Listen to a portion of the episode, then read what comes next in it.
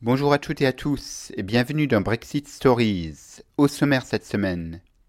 À six mois de la sortie de la Grande-Bretagne et de l'Union européenne, un sommet a réuni à Bruxelles ce mercredi Theresa May et les 27 dirigeants européens.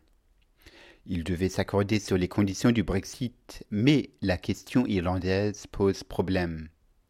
Ce sommet n'a pas permis d'avancer dans les négociations sur le Brexit. Le fameux backstop concernant la frontière irlandaise pose problème. Theresa May dit rester confiante. En conséquence, le calendrier à venir reste toujours en suspens. Le sommet extraordinaire évoqué au mois de novembre n'est pour l'instant pas planifié, a indiqué à l'AFP une source européenne. Alors les négociations se bloquent principalement sur la solution qui permettrait d'éviter le rétablissement d'une frontière physique entre l'Irlande et l'Irlande du Nord, afin de sauvegarder les accords de paix de 1998. Londres propose de rester aligné sur les règles douanières de l'Union jusqu'à la signature d'un accord de libre-échange plus large, afin d'éviter le contrôle de marchandises aux frontières. L'Union européenne suggère quant à elle de ne garder que l'Irlande du Nord dans l'Union douanière. Theresa May est vraiment coincée politiquement entre les Brexiteers, donc les partisans d'un Brexit à la dure, et les Remainers de son parti, euh, donc euh, le parti conservateur. La période de transition post-Brexit accordée à Londres sera probablement prolongée au-delà de fin décembre 2020 comme initialement prévu. L'objectif euh, était de donner plus de temps au Royaume-Uni et à l'Union européenne pour négocier les termes de leurs futures relations, a indiqué ce jeudi le président de la Commission européenne Jean-Claude Juncker. La déclaration de Theresa May sur ce sujet-là a déclenché euh, à Londres un déluge de critiques de la part des Brexiteers durs parce qu'ils veulent une rupture nette avec l'Union européenne. Il y a aussi un autre problème. Il n'y a toujours pas d'accord en vue sur le Brexit. Pour de nombreux observateurs, le scénario d'une absence d'accord entre Londres et Bruxelles sur le Brexit est plus probable que jamais. Voici ce qu'a dit Jean-Claude Juncker ce jeudi lors d'une conférence de presse. No deal would be dangerous and for Britain and for the European Union.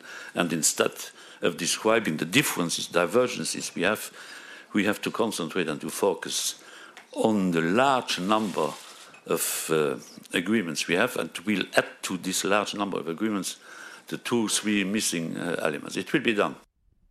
Oui, vous l'avez entendu, un no deal serait dangereux pour la Grande-Bretagne. Par ailleurs, le gouvernement français se prépare au pire. Un projet de loi a ainsi été élaboré et il sera présenté au Parlement en novembre prochain. Dans ce texte, le gouvernement français se donne la possibilité d'adopter des ordonnances dans un délai de douze mois et donc d'agir plus rapidement, notamment sur le statut des ressortissants britanniques en France. En cas de Brexit sans accord, les citoyens britanniques deviendront les citoyens d'un État tiers à l'Union européenne, ce qui modifie en profondeur leur statut. La loi française actuelle prévoit que tout citoyen du Royaume-Uni souhaitant de séjourner en France plus de trois mois sera obligé de se procurer un visa après la mise en œuvre du Brexit. S'il souhaite rester dans le pays, il devra ensuite fournir une carte de séjour.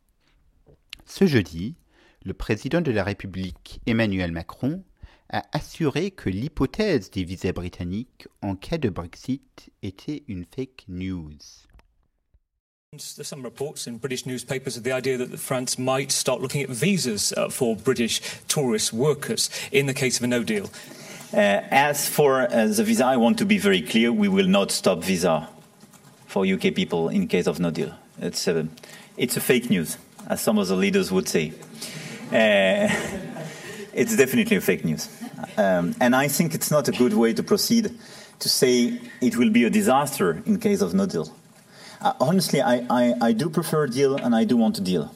But I will never favor a bad deal. But in case of no deal, our responsibility is to be sure that the life of our people precisely will be, I mean, not so far impacted. And um, that's why we will definitely deliver visa for people. Emmanuel Macron a aussi ajouté Ce n'est pas bon de dire que sans accord, ce serait un désastre. Je veux un accord, mais je ne favoriserai jamais un mauvais accord.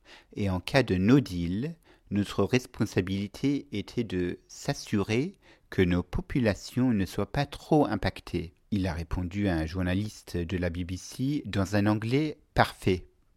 À Londres, les Remainers restent toujours optimistes. Une grande manifestation est prévue ce samedi 20 octobre pour l'organisation d'un nouveau vote sur le Brexit. À la semaine prochaine.